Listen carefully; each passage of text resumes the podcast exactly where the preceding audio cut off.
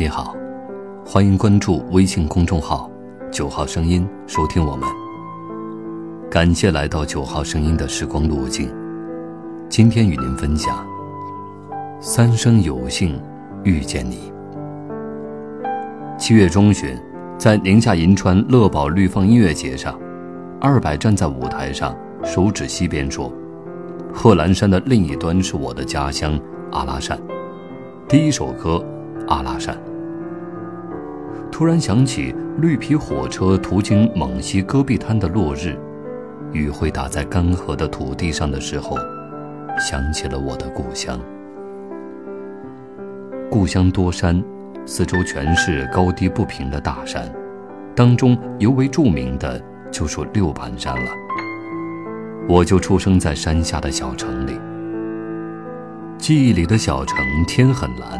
云层出奇的厚实，小城里有一条弯弯曲曲的小河，自西向东汩汩而下。正如背井离乡的我们，天南海北，仿佛不知疲倦。北岛在《青灯》里写：“我们这代人违背了古训，云游四方，成为时代的孤儿。这或许是命中注定的。在行走中，我们失去了很多。”失去的往往又成了财富。一直以来，我对故乡有着很深的情愫，倒不是那有多少遇见，只是小城里埋藏着我深深的眷恋。它总在我年少飞扬的梦里时隐时现。我怀念那时的人和事，一如我端起酒杯怀念青春。多少年后，我才明白，我的儿时处在那么一个年代。有些八零后的痕迹，带着些网络时代的影子。我们玩过玻璃球、摸鱼、打牌，一打喷嚏，仿佛就过去了整个夏天。我们玩网络游戏，通宵熬夜，追女孩，继续递纸条，延续着小孩子的传统。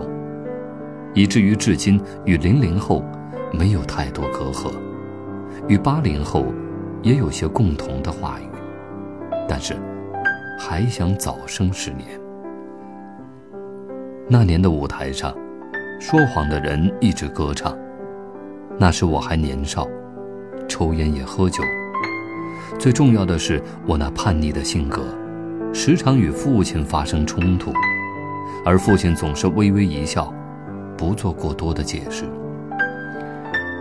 在经历了人生二十多个春秋后，我开始服下了慢性解药，寻回了本真的自己，理解了当年和父亲发生的种种事情，也明白了父爱如大海般那么的雄厚和宽广。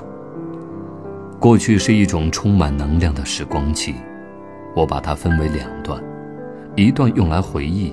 一段用来忘却，可是，在和父亲的那段过去中，不敢忘记任何，尤其是父亲那淡淡的微笑。已经好几年了，还是喜欢这个故事。原则，是唐朝一位高僧，有天与好友李元行经某地，看见有个大腹便便的妇人在河边汲水，原则于是与李元道。这妇人怀孕三年未免，是等着我去投胎，我却一直躲着。如今面对面见了，再不能躲了。三天后，妇人已生产，请到她家看看。婴儿如果对你微笑，那就是我了。就拿这一笑，作为凭记吧。十二年后的中秋夜，我在杭州天竺寺等你，那时。我们再相会吧。当晚，原则就圆寂了，妇人亦在同时产一男婴。第三天，李元来到妇人家中，婴儿果真对他一笑。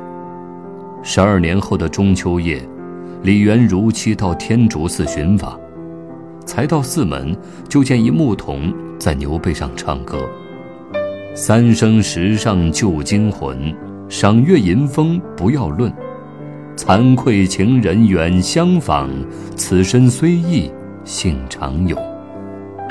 这就是三生有幸的由来。夜里藏花一度秋，梦里踏雪几回春。唯是我们才有这样动人的故事传奇。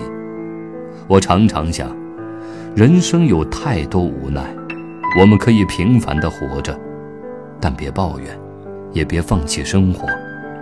不论世事如何多变，人们似乎在找回自己精神的源头与出处后。才能快活。